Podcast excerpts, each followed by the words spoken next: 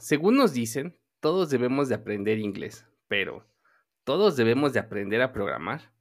También es algo que se dice mucho. Los niños y jóvenes se sumergen en el mundo tech desde sus primeros años. Desarrollan habilidades analíticas, resolución de problemas y adaptabilidad, capacidades vitales en un mundo donde el cambio es la única constante.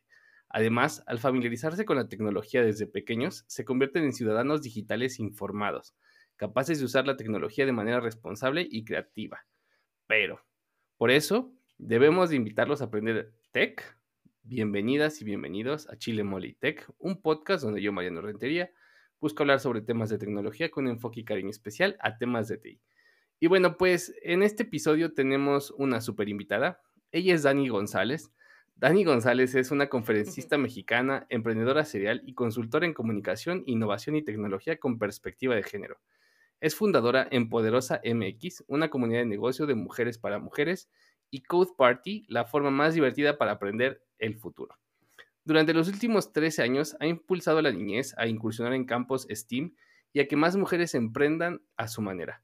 Ha dado tres charlas TEDx, impartido más de 100 talleres y conferencias en más de seis países como México, Estados Unidos, Colombia, Panamá, Chile, Argentina, Honduras e India, así como impactado a más de 37 mil personas con sus emprendimientos.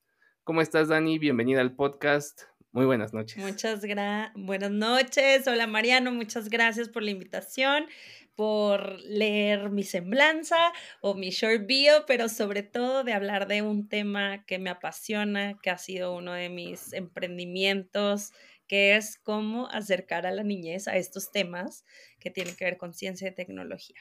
Sí, es, es, un, es un tema, fíjate, yo, yo que estoy en el área de tech, desde, y me apasiona, ¿no? O sea, me apasiona tanto que trabajo de eso, hago este podcast, hablo, de eso. Hablo, de, eso, este, o sea, tuiteo de eso, es parte de mi vida cotidiana definitivamente, pero aún así yo como papá me pregunto si debería de inculcarle tanto tech a mi hija, ¿no?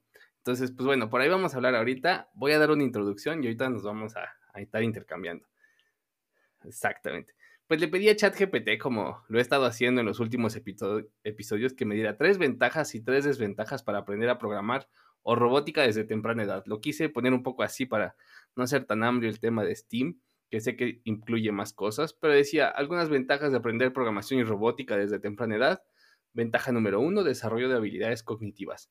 Aprender programación y robótica desde una edad temprana ayuda a desarrollar habilidades cognitivas como el pensamiento lógico, la resolución de problemas y el pensamiento crítico. Segunda ventaja, preparación para el futuro. El mundo está cada vez más dominado por la tecnología. Tener habilidades de programación y robótica será cada vez más importante en el futuro. Número 3 de ventaja, creatividad e innovación. La programación y la robótica ofrecen una plataforma para creatividad e innovación. Los niños pueden diseñar, crear y programar robots o aplicaciones, lo que les permite expresar su creatividad y desarrollar innovaciones. Desventajas de aprender programación y robótica. Número uno, sobrecarga de información. La programación y la robótica son campos vastos y complejos.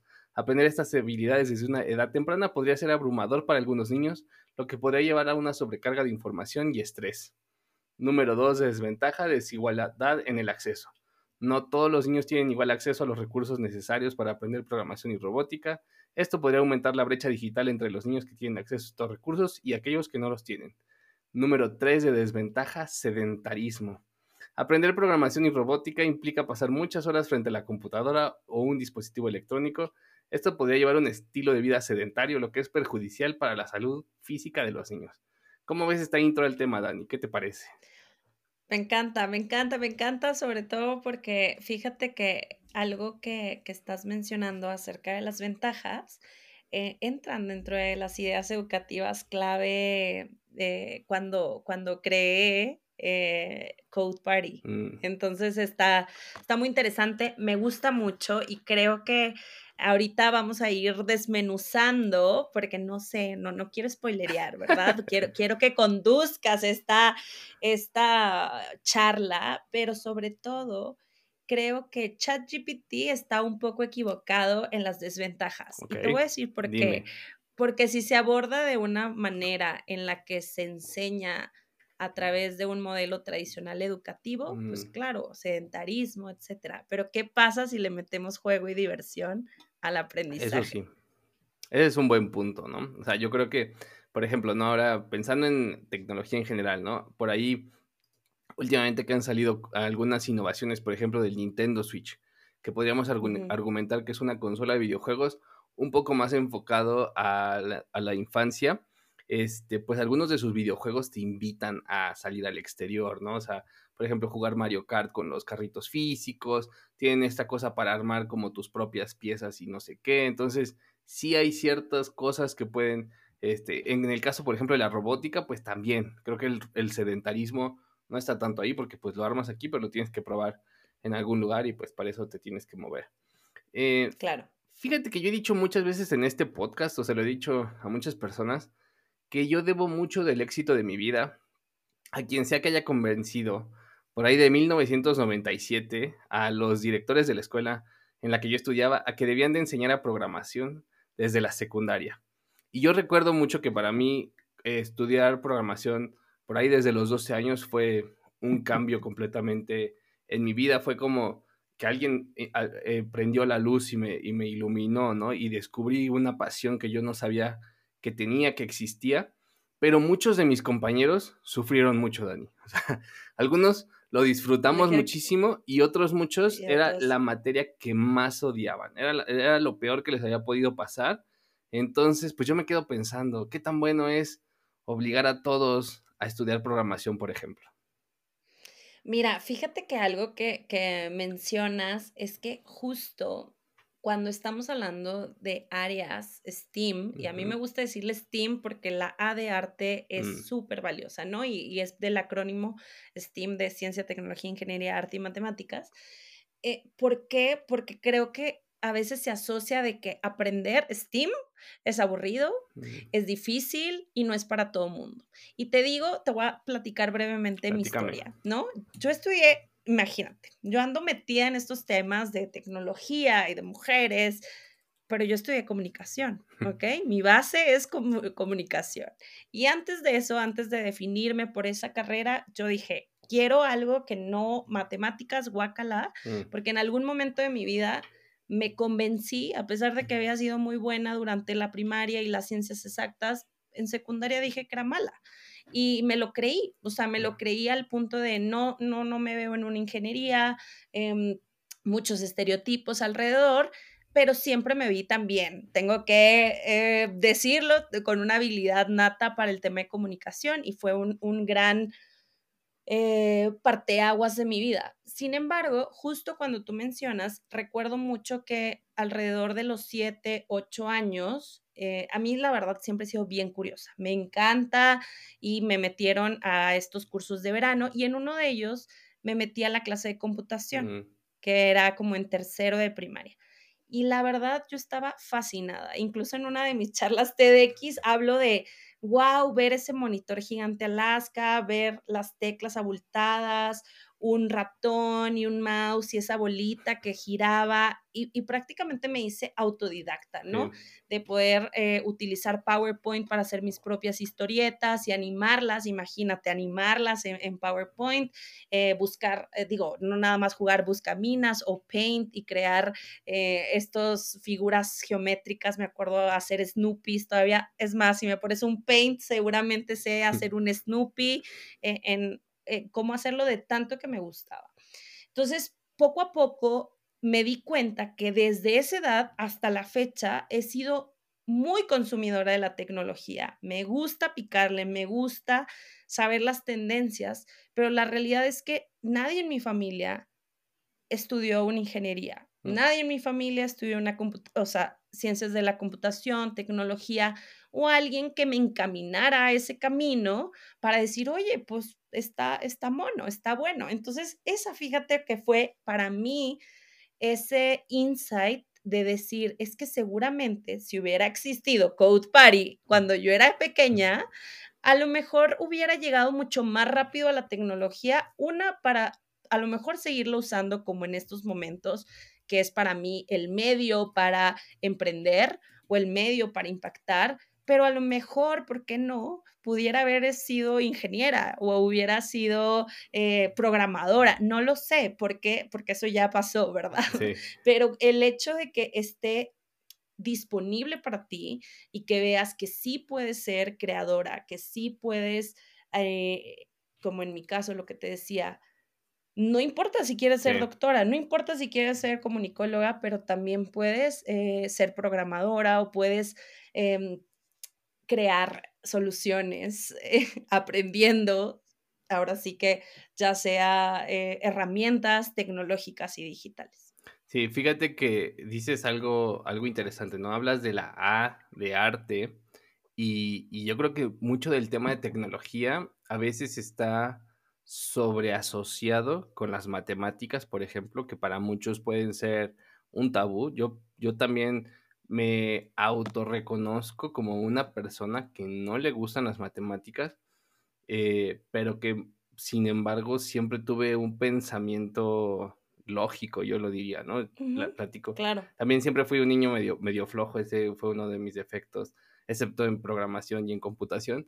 Y recuerdo mucho que en una clase estaba ahí en la secundaria y teníamos que hacer un examen de, álgebra y, el maestro nos dejó, e, era el primer examen, yo no puse atención, yo creo todo ese mes y no, no supe ni qué pasó, nos dejó resolver una cosa y yo recuerdo que la resolvía puras sumas, restas, multiplicaciones, divisiones, las escribí todas, todas las preguntas las resolví y me puso cero. Me puso cero porque la clase era álgebra y yo lo recuerdo como en retrospectiva y dije, bueno, con mi pensamiento lógico, logré resolver todos los problemas que me presentó con las cuatro herramientas que yo conocía. Más sin embargo, ese no era el tema, ¿no? Pero así se resuelven muchas cosas en programación, este, a través de ciclos, a través de cosas así, y, ya tenía yo esa, esa habilidad, este, y te tardas muchos años. Y yo por ahí, en el tema de la, de la creatividad, se lo preguntaba alguna vez a, a un jefe que tuve, este, él, él, fue CTO en una empresa grande que adquirió Alibaba, y le decía, ¿tú qué piensas de la programación, por ejemplo, hablando de la programación? ¿Crees que es más cerca de una ciencia exacta o crees que es más cerca de una, de una artesanía, ¿no? Como de un, de algo que crees. Y me decía, es definitivamente más cerca de una artesanía porque hay muchísimas cosas que no están este, definidas y todo lo estamos creando, ¿no? O sea, la profesión va mucho más en un tema creativo que en un tema técnico exacto, ¿no? Y entonces a mí definitivamente se me ha quedado algo, eso porque lo, relaciono con mi relación con la tecnología, que es pues en un tema muy creativo, resolución de problemas, más allá de ay, las matemáticas y la métrica y exacto y 1% menos más lento y 0.3 que mejoramos, que también pasa, pero sí creo yo que es parte de, de todo esto, Dani. Totalmente. Y sobre todo creo que el enfoque central y volviéndome a ir a la primera pregunta inicial de ¿es bueno? ¿Es malo? ¿Qué, qué, pensamos? Y fíjate que creo que el, el, hecho de hacer el acercamiento, en este caso a la niñez, a mm, estas herramientas, ¿no? Estas herramientas, justo en, en la mm, en la metodología que diseñamos es que nosotros buscamos crear esos espacios sí centrados en STEAM para desarrollar las habilidades eh, transferibles y en un aprendizaje interdisciplinario que es, es necesario para el siglo XXI, pero sobre todo que inspiren. Y, me encanta justo lo que tú mencionas, no tiene, o sea, es más bien el enseñar el pensamiento lógico matemático para resolver soluciones y que esto te pueda llevar y, y que a los niños y las niñas sean capaces de resolver problemas y tomar decisiones por su propia cuenta. Entonces, creo que eso es súper importante que desde temprana edad impulsemos estas nuevas generaciones para prepararlos, sí, para el futuro o para el presente, pero que se adapten fácilmente a los retos que se van a enfrentar. Tú bien sabes y a lo mejor lo has platicado muchas ocasiones aquí en el podcast, em, las carreras del futuro todavía a veces no se han inventado o, o, las escuelas o los proyectos o bootcamps, etcétera. O sea, hay un desfase y cada vez va a ser mayor ese, esa brecha que exista para em, para que estemos sumamente preparados y preparadas para, para las oportunidades. Entonces, qué mejor que impulsar a las niñas y a los niños a adquirir la confianza para innovar y aspirar a convertirse futuros, ¿por qué no? Genios, eh, programadoras, científicos, eh, comunicólogos, eh, pero personas orientadas también a este desarrollo de, tecnología, de digitalizar y, poder hacer el bien también.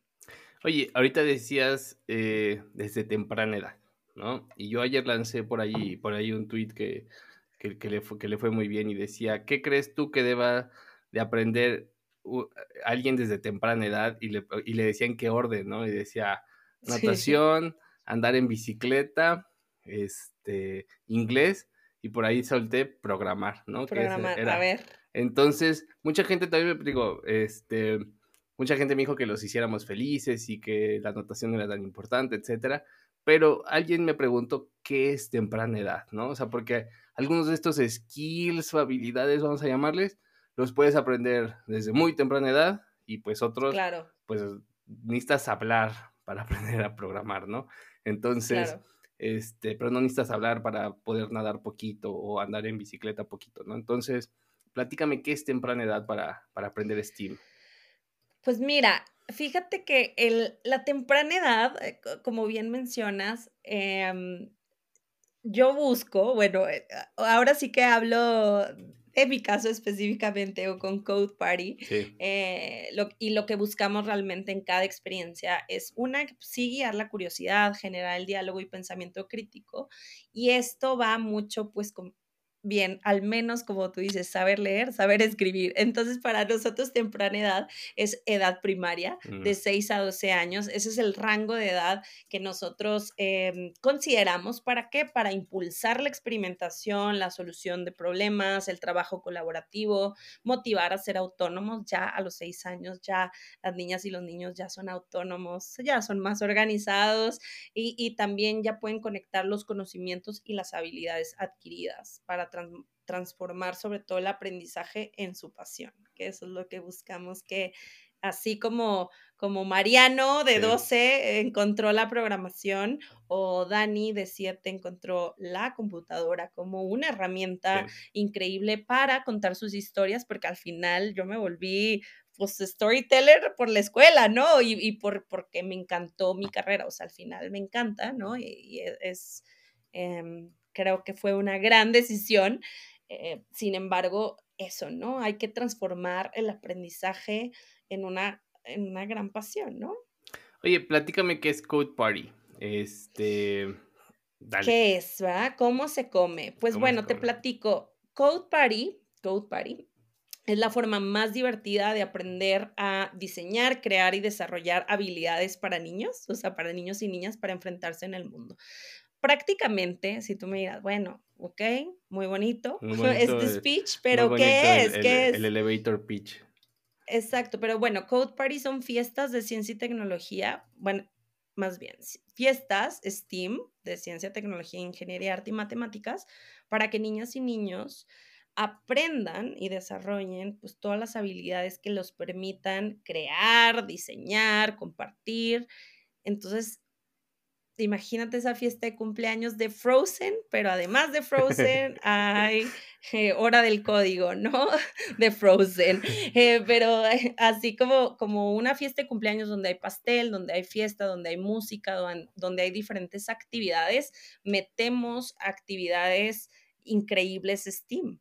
Entonces diseñamos, imagínate, cinco mundos de aprendizaje donde tenemos el mundo code, el mundo, el mundo code es el mundo del código, el mundo ring es el mundo de la ingeniería, el mundo swag, el mundo del arte, el mm. mundo plus, el mundo de matemáticas y el mundo boom, el mundo de la ciencia. Entonces tenemos personas, imagínate, tenemos personajes de Code Party, llenamos una sala de decoración, globos y, y podemos tener ya sea en algunas tablets, en algunas computadoras. Hemos hecho code parties de impresión 3D, otras de robótica, de drones, ¿de qué más hemos hecho? De realidad aumentada, de, bueno, metemos actividades súper increíbles para desarrollar estas habilidades y pues el resumen del resumen pues sería Code Parties, esta fiesta de inspiración para incentivar la curiosidad y que vean que es increíble, que puede ser creador o creadora de tecnología o de ciencia o de ingeniería desde temprana edad. Oye, ¿y está más enfocada a particulares o escuelas? Mira, fíjate que Code Party este año cumplimos nueve años de existir, ¿no? De nueve años desde que se hizo la primera fiesta y actualmente trabajamos principalmente con gobiernos y mm. con eh, empresas. Empresas que, por ejemplo, tú, ¿no? Estás en una empresa eh, y dices, oye, en lugar de el día de la familia y que venga Chicharrín, el payaso, pues que venga Chicharrín y Code Party, ¿no? O que entonces hacemos fiestas increíbles, pero principalmente para estos momentos especiales, ya sea en empresas, em, hacemos actividades de marketing, de responsabilidad social corporativa, y prácticamente sí, trabajamos ahorita en estos momentos, después de reactivación, déjame te digo que yo pensé que nunca más iba a volver a hacer Code Party después de pandemia. Eh, entonces, bueno, trabajamos eso, pero hemos hecho fiestas particulares, hemos hecho cumpleaños, eh, hemos ido a expos, pero principalmente empresas y a gobiernos. Ok, ok. ¿Qué te iba a decir? Eh, por ahí una de las cosas que, decía el chat GPT era de que pues ahora la, niñez, o la, temprana edad, como le queramos decir, toca mucho más la tecnología que antes, ¿no? O sea, la tecnología que a mí me tocó, se ve que tú eres más joven que yo, cuando yo tenía este ocho años, era una videocasetera, era un, un, un cassette este, de audio, y pues hoy mi hija que tiene siete años, tiene un iPad, yo creo desde los tres años, ¿no? En el cual ha aprendido, eh, pues, inglés viendo Netflix, este, se lo puse en inglés todo y entonces ella entiende muy bien inglés, etcétera. Entonces, la, infancia hoy en día está mucho más, más cercana, ¿no? Uno de, los, de las aplicaciones más famosas de, son Roblox y Minecraft. Y yo he visto que hay muchos cursos alrededor de programación de Roblox y Minecraft. Y por ahí me lo pregunta aquí Jonathan en las preguntas que quiere que te haga. Dice, ¿qué tan de provecho serán esos cursos de programación de Roblox o Minecraft? ¿Tú tienes alguna idea, Dani? Pues mira, a ver, creo que ahorita mm, em, existen muchas, ahora sí que existen muchas herramientas, eh, muchas formas, pero también algo que se nos olvida, ya sean ustedes como padres o nosotros como docentes, etcétera, es que eh, si le estamos metiendo, ¿verdad? Una nueva habilidad a nuestra criatura o criature, lo que menos quiere es que se sienta como escuela. Mm. Esa es mi percepción a, mm, digamos, como, como la enseñanza que existe a veces, estos cursos que pueden ser baratos o costosos, o sea, digamos, el seguimiento, pero sigue mm. estando el computador, si me explico, el computador, te metes una suscripción tipo Netflix, etcétera. Claro. Y esperas a que aprenda. Entonces, no mm. creo que todas las niñas y los niños tengan e, esa forma de aprender. Creo mm. que habemos personas más visuales, otros mucho más em, orientados a seguir instrucciones, etcétera. Entonces, bueno, creo que estos cursos per se pueden ser un gran inicio, sin embargo, por cortos periodos de tiempo. Mm como para a lo mejor decir, oye, a ver, déjame ver si aprendí eh, lógica de programación, pero a ver, yo invitaría más bien a cómprenles juguetes educativos. Eh, nosotros utilizamos bastantes robotitos para que, que utilizan programación en bloques, tarjetas. ¿Por qué? Porque también tenemos que incentivar el juego y eso se nos olvida, ¿no? A veces es como, ah, ten ya la tableta y aquí quiero que... Eh, pues sí, auto aprendas, ¿no? Y, dónde está la autogestión o más bien el apoyo. Entonces creo que eh, este tipo de plataformas o cursos eh, depende lo que quieran, pero creo que se vuelve a... Y te digo, y esa fue, y, esta es mi opinión sumamente personal, por lo que yo me rehusé en personal profesional. E, exacto, personal profesional, pero ya sabes esa parte de Code Party hacerlo digital. ¿Por qué? Porque la magia que vivimos es lo presencial. O sea, el juego y la diversión tienen que estar aquí para que tú toques el robot, para que tú eh, teclees, para que tú eh, trabajes en equipo, para que tú veas eh, a role models o a personas o la empresa cómo funciona. Mm. Sí, eso es un buen punto. Este, Porque definitivamente esos son, por lo que entiendo, son más cursos como de, como ver YouTube, ¿no? Como de sentarte, ver, seguir instrucciones, no son tan, tan didácticos, ¿no? Y, digo, hay personas que, como dices tú, hay personas que aprenden de una forma, que aprenden de otra, pero si, si es más divertido, pues definitivamente es mejor.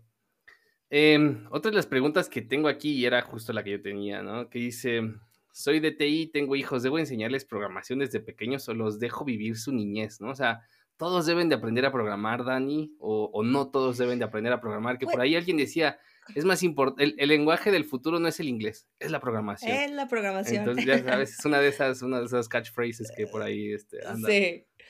Pues mira, yo realmente mi recomendación, o sea, sería a ver, o sea, si tienes una niña o un niño de seis años y dices, ya lo voy a meter y que sea súper pro y aprenda, no sé, Python y ya, ¿no? O sea, como... Que vaya a la NASA cuando tenga 11 años.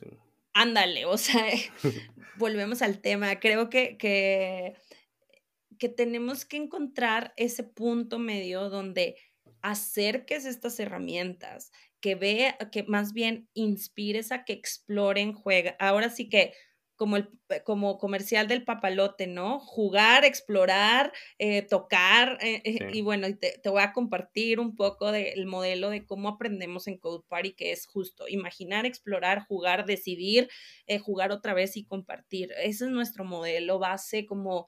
Em, ¿Para qué? Para decir, oye, ahorita acabo de hacer hace poco una code party y las actividades era, había unas de, todos los mundos, ¿no? O de todos los mundos. Entonces te fijabas perfecto a quién le gustaba más la ciencia, a quién le gustaba más la programación, a quién le gustaba más la... Eh, cómo aprendían, ¿no? Cómo aprendían. Entonces creo que al final como esta, yo siempre digo, todo lo que sea obligatorio, aunque sea bueno, mm, no lo quieres. Sí. Te digo porque a mí me obligaban, como dicen, a jugar básquet a fuerza, aunque me gusta mucho, pero mucho tiempo lo vi como esa obligación. Sí. Y volvemos, es un gran deporte, tiene muchísimas cosas buenas, pero, ah, ah, ah, ¿no? Como que empiezas de que lo odio.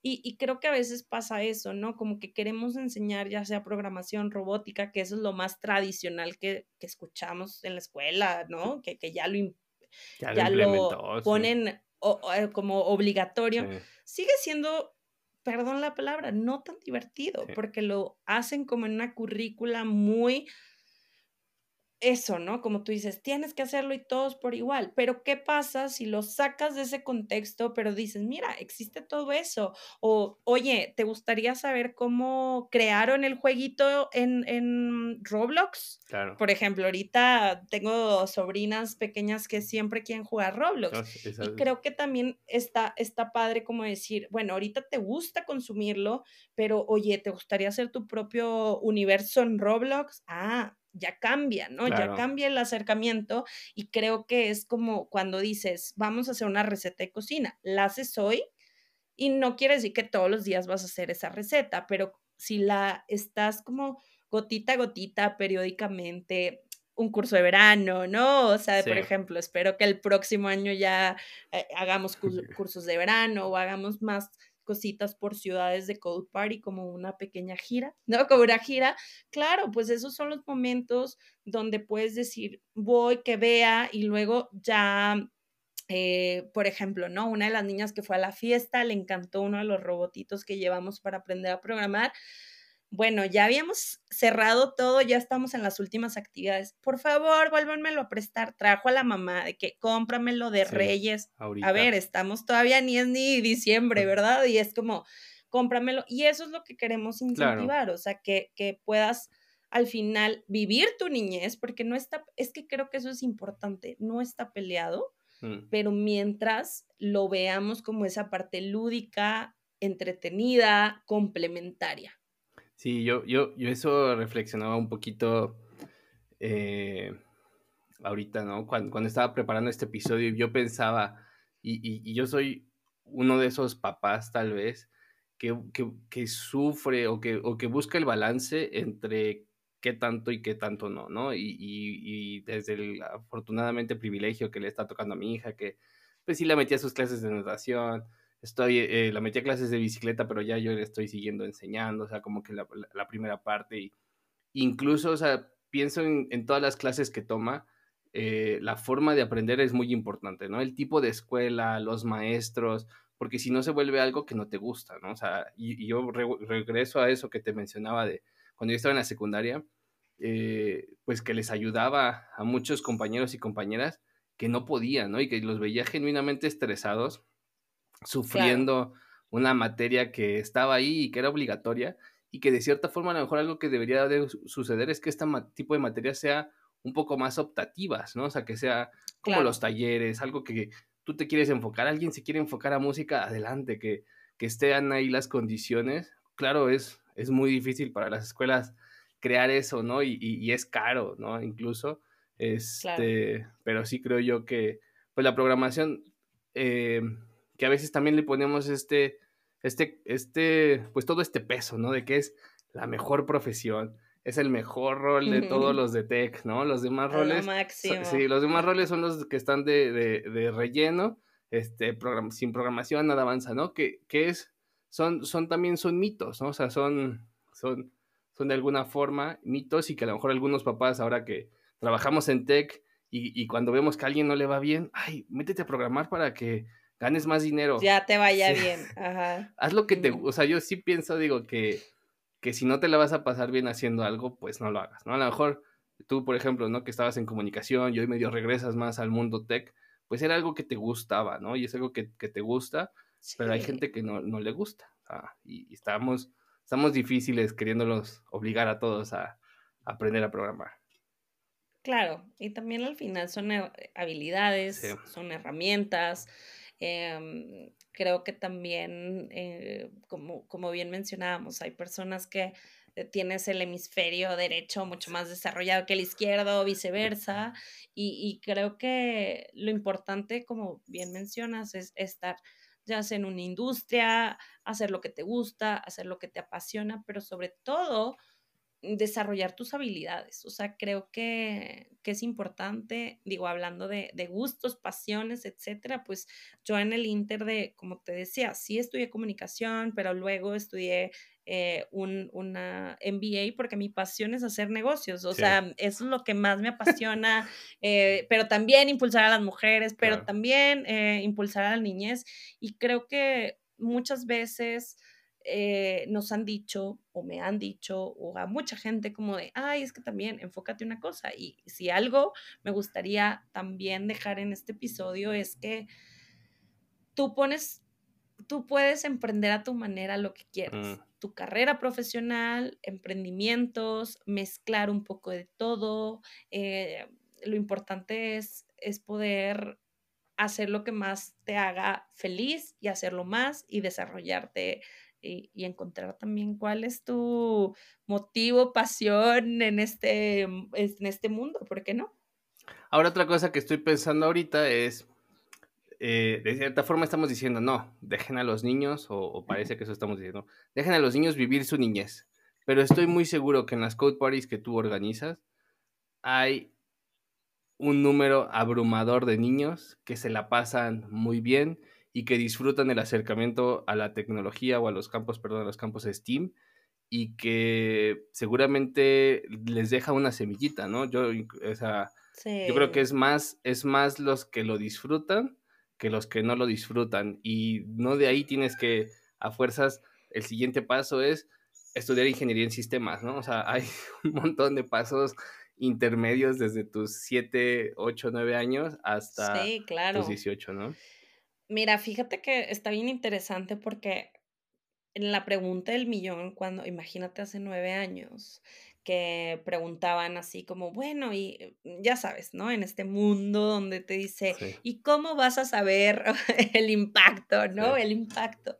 Entonces creo que, que es también interesante y bueno decir, y como bien te mencionaba, para mí Cold Party es esa semilla de inspiración, es eso que te puede abrir el panorama, el mundo, a observar, explorar y ver que hay un gran futuro. Sin embargo, eh, durante estos nueve años y donde hemos hecho más de 150 por ahí o un poquito más, ya no recuerdo, pero muchas, muchas fiestas, eh, el, al menos el 95% quieren estudiar algo relacionado, ¿no? En su futuro que eso es algo pues, muy increíble, ¿no? O sea, es como de wow, ¿no? Eh, también el 100%, si no es que un poquito menos, pero el 100% dicen, ay, wow, no sabía que existía como que o sea, lo veo en sus compus o en sus tablets, pero como de, ay, mira, hay carreras, hay oportunidades, ay, yo lo podía hacer, como que eso, eso también es algo increíble. Y por último, es que fíjate que actualmente ya hay casos de éxito de Code Party, se pudieran decir, o sea, que eran chicas que empezaron a sus 12, que ahora ya están en la universidad, ¿no? Que ya están en la universidad y al final sí se fueron por una ingeniería, ¿no? O sea, que hicieron, em, eh, digamos que Code Party fue un acompañamiento en su crecimiento de decir, ah, mira, o sea, existe esto y, y sí eligieron una ingeniería a pesar de haber pasado por, por a veces muchos, em, muchos sesgos, muchos estereotipos que, a veces las carreras STEAM conllevan, ¿no? Sí, no, y una, de las desventajas que decía ChatGPT era la desigualdad de acceso, ¿no? Pero pienso yo que eh, hay más desigualdad o más desinformación aún en muchos sectores que a lo mejor ni saben que existe esa carrera, que existe esa profesión, que, como dices tú, cuando a lo mejor les presentas a ciertos role models o personas, este, pues les abre, ¿no? Les abre la visión de lo que se puede hacer porque, pues, eh, por ejemplo, ¿no? El tema de ser doctor, ¿no? Pues sí, porque hay un doctor en el, eh, aquí en la comunidad y al doctor le va bien y todo el mundo necesita al doctor, entonces tú deberías de ser doctor, ¿no? O el abogado le va bien, ¿no? Como papás muchas veces, mira, mira ese señor es abogado y le va muy bien, deberías de estudiar derecho, claro. Eh, él es doctor, le va muy bien, deberías de ser doctor. Entonces, cuando ves personas de, de, estas áreas de STEAM que también les va bien y que es otra profesión, este, pues sí, sí te abre el panorama, ¿no? Yo pues, regreso a mi anécdota de los 12 años, en algún momento yo reflexionaba y yo decía, bueno, para mí la programación en aquel entonces, este, pues me sonaba algo así como ser astronauta, ¿no? O sea, algo que sí es posible, pero es una probabilidad mínima, claro, o sea, las probabilidades son minúsculas, entonces yo decía, pues seguramente pensaré en otra cosa, ¿no? Y no lo que es hoy, que es un mundo de trabajo enorme, ¿no? Posiciones que no se llenan, etcétera, con todo y que haya crisis de empleo, este, hay muchísimo trabajo, ¿no? Entonces, eh, son cosas que se te van abriendo cuando te vas acercando desde una temprana edad a este tipo de, a este tipo de roles, ¿no? Que a veces, como dices tú, no hay nadie en tu familia, en mi familia tampoco había nadie de tecnología, en la tuya tampoco, entonces no tienes esos role models cercanos, ¿no? No, y, cada vez se, acorta también por el acceso. Em, yo siempre he dicho, ahora ya estamos un clic de distancia de lo que quieras prácticamente, ¿no? De, de quien sea, de lo que quieras, de decir, o sea, no sé, ahorita me pongo a pensar en alguna carrera que tenga que ver pon tú, sí, tecnología o cosas digitales, pero por ejemplo, o sea, ahorita a lo mejor decirle a un niño o una niña, ah, ¿te gustaría trabajar en Pixar, no? Y hacer tus películas. Sí es posible, pero antes, o sea, veías como tú dices, eso es como marciano, ¿no? O sea, viene aquí, no sabía que existe una carrera, pero hoy en día vemos que, que, que nos enseña, ¿no? Hay muchos videos o hay campañas o, hay algo que, que, cada vez está impulsando a, a, la niñez en estos temas. Sí, sí, tienes, tienes toda la razón. Vale, Dani, pues, ¿alguna conclusión con la cual quisieras terminar este episodio? Pues la conclusión, ¿qué poder hacer? Porque platicamos de, de, de, todo un poco, pero sobre todo creo que la conclusión sería, si tienen niños niñas, hijos, hijas, sobrinas, sobrinos, acérquelos de una manera divertida, siempre divertida, em, que, que, encuentren, como les decía, la manera de, de acercar, pero para que exista esa posibilidad, ¿no? Posibilidad y sobre todo que no se nos olvide, y esta es parte de mi misión de vida, acerquemos a las niñas al mundo STEAM. Necesitamos más mujeres que em, también pongan la visión para resolver este mundo. El mundo, ahora sí que habemos hombres y mujeres y necesitamos escuchar nuestras voces, vernos representadas y encontrar la manera de, de nosotras vernos representada en el mundo de la tecnología y de la ciencia, etc. Así que impulsemos a las niñas que tengamos cerca de nuestras vidas a estos campos para que vean que hay una gran oportunidad, posibilidad y desarrollo. Sí, ese es, ese es un buen punto, ¿no? Y, no lo tratamos el tema, del tema de las mujeres y tal vez algunos estereotipos que hay, ¿no? Por ejemplo, que no son buenas para las matemáticas o que no les gustan, que ellas son más creativas, este, más manuales, etcétera. Todos estos estereotipos que algunas son habilidades muy ciertas, pero pues una cosa no, no excluye a la otra, ¿no? Peleada, o sea, el que me guste la, manualidad no significa que no me puedan gustar las matemáticas o que no me pueda gustar también la programación y viceversa, ¿no? Que me guste la programación no tiene que ver con que no me guste también dibujar o, o sea, otras cosas. Exacto, exactamente. Muy bien, muy bien. Pues muchas gracias, Dani. Vámonos a eh, esta sección que se llama Tech Twitter, en donde cada quien trae un tweet de la semana. Este, ya me costó mucho trabajo encontrar, no tenía muchos este, guardados. y por ahí encontré este de Sergio Pereira, ¿no? Él es arroba Sergio Rocks y habla de un concepto que se llama Fractional CTO, ¿no? Eh, CTO fraccional. Y dice, en un comentario, lo, traduzco al vuelo, en un comentario con Gregory Oros, quien es este, pues por ahí un creador de contenido que habla mucho de ingeniería de software, el último mes le mencioné del, del concepto de CTO fraccional, ¿no? Los trabajos que están en alta demanda. Y recibí muchos DMs, de muchos mensajes directos de CTOs que me preguntaban cómo funcionaba. Y les platico algunos de los, de los, de los encuentros que he tenido en los últimos cinco años. Y este, este es un puesto, digo, tú que eres, que estás en este tema de, del emprendimiento, Dani, y que, por ejemplo, hay muchísimas historias. Yo por ayer, ayer veía un TikTok de alguien que decía, ay, quería hacer un producto y yo soy arquitecto y me junté con un programador y él es mitad y mitad y sacamos este impresionante negocio. Y son muchísimas historias hay así, ¿no? Hay este, es, es, es, un playbook que se repite. Pero bueno, ahora muchos dicen que no te alcanza para contratar a, a, un programador que salieron muy caros o para un CTO. Entonces, pues los, los contratas por hora, por tiempo, por fracción, ¿no? Entonces, al parecer es una nueva tendencia el tema de los CTOs fraccionales o los, o los fraccionales eh, engineering managers o fraccionales eh, directores. Entonces, pues no sé, ¿tú, tú qué opinas? ¿Sí, lo ves que está pasando? O sea, prácticamente un freelance. Un freelance. un, freelance súper, súper, súper senior. Súper, eh, súper senior. Pues mira, está interesante si el costo también es fraccional. Pues Digo, pues a lo mejor y sí, ¿no? No lo sé, Rick, no lo sé, Rick. Digo, podría ser interesante.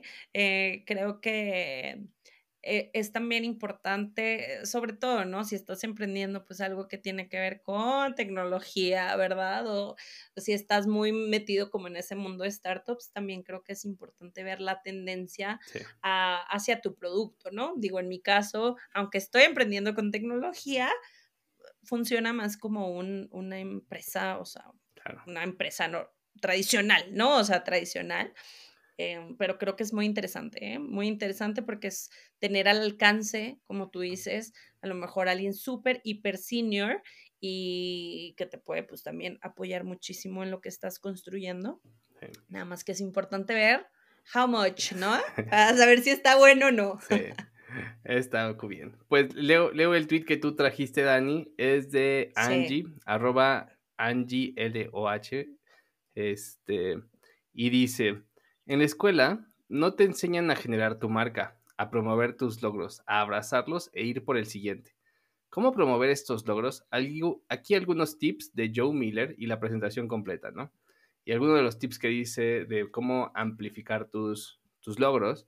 El número uno es por qué es tan importante. Número dos es la verdad este, que te aplasta el alma sobre las mujeres y la autopromoción sé un, sé un proveedor, un promotor del, del, del, cambio. Como agente de cambio. Sé un agente de cambio.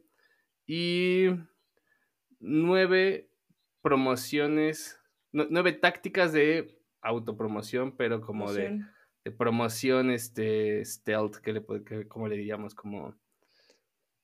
Como, como, a, Prueba, a prueba de, de detección, algo así, ¿no?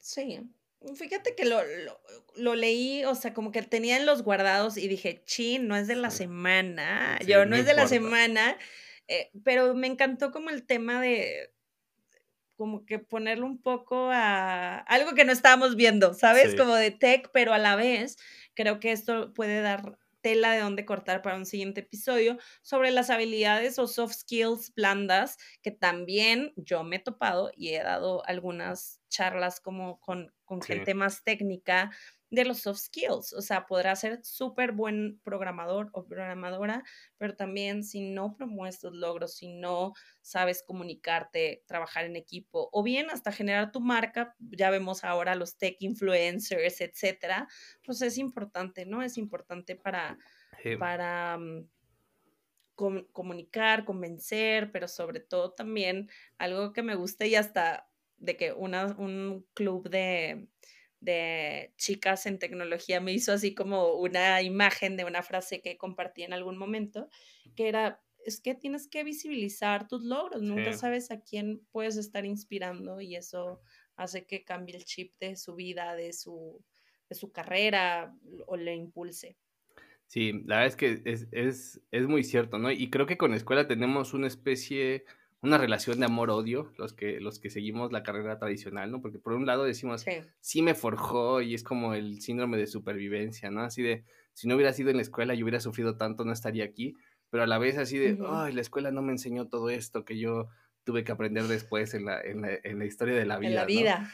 Pero creo que algunas escuelas están cambiando eh, a las buenas, vamos a decirlo. Este Igual también lo hacen por, por, por, por tener más alumnos, pero bueno, el, el, el, fin, el fin a veces justifica los medios, a veces, ¿no? Pero está, está me gustó, me gustó esto que, que compartió Angie, gracias por traerlo, Dani. Súper, qué bueno. qué bueno que sirvió mi tweet eh, referencia. No importa, pues sí sirvió. Eh, muchas gracias a todos, muchísimas gracias a ti, Dani, por haberte animado a participar. No sé si quisieras agregar algo más antes de irnos, si nos puedes decir cómo pueden saber más de ti, tus redes, lo que tú gustes. Súper, pues bueno, primero que nada, gracias por la invitación, Mariano. Eh, pueden encontrar más sobre mí en danigonzalez.com. Hasta abajo viene el link de mi Twitter, mi Instagram, eh, LinkedIn, donde, donde busquen. Viene más acerca de estos proyectos de Code Party y de Poderosa MX que no platiqué, pero ah, Ahí pueden encontrar toda la información. Eh, si estás, si eres una chica y estás emprendiendo y quieres tener una red, vete a la comunidad de poderosamx.com para que te unas. Eh, y también si quieres saber más de Code Party, si alguien está en una empresa tech o en otra empresa, porque también hemos tenido eh, clientes que son bancos y otras instituciones que no precisamente bueno, bueno, los bancos ya son muy, tech, ¿verdad? Pero bueno, otras industrias, eh, pero les gustaría poder llevar una code party, DMs están abiertos, ¿no? DMs abiertos, pero sobre todo pueden ahí contactarme en danigonzalez.com. Perfecto, perfecto. Pues sí, a mí me parece una excelente idea. La verdad es que como, como concepto y seguramente también como, como evento es una, es una cosa bastante padre, Dani. A mí me, me gustó enterarme, a lo mejor por ahí también lo promuevo. Y luego platicamos de poderosas, ¿no? Este... Sí, sí, sí, padrísimo. Y pues qué, qué gusto que haces este, este contenido para, para también hablar de chile, mole y tech. Sí, a mí me gusta. Es genial. A mí me gusta que se hable de todo. Está padrísimo. Y bueno, pues los invito a que sigan el podcast en nuestras redes sociales, en Twitter y en Instagram nos encuentran como arroba chile, mole y tech. Tenemos un newsletter donde se enteran de los nuevos episodios. A mí también me pueden seguir en mis redes sociales, principalmente en Twitter, mi handle es Mariano Rentería. En YouTube tengo un canal también que se llama Mariano Rentería, donde subo este podcast en versión video. También hasta en TikTok me encuentran. Eh, si les gustó el podcast, tómense unos minutitos y califíquenlo con cinco estrellas o dejen un review en su plataforma de podcast. Eso hace que más personas lo descubran. Y si no les gusta el podcast, lo a sus haters más cercanos. Gracias, Dani. Muy bien.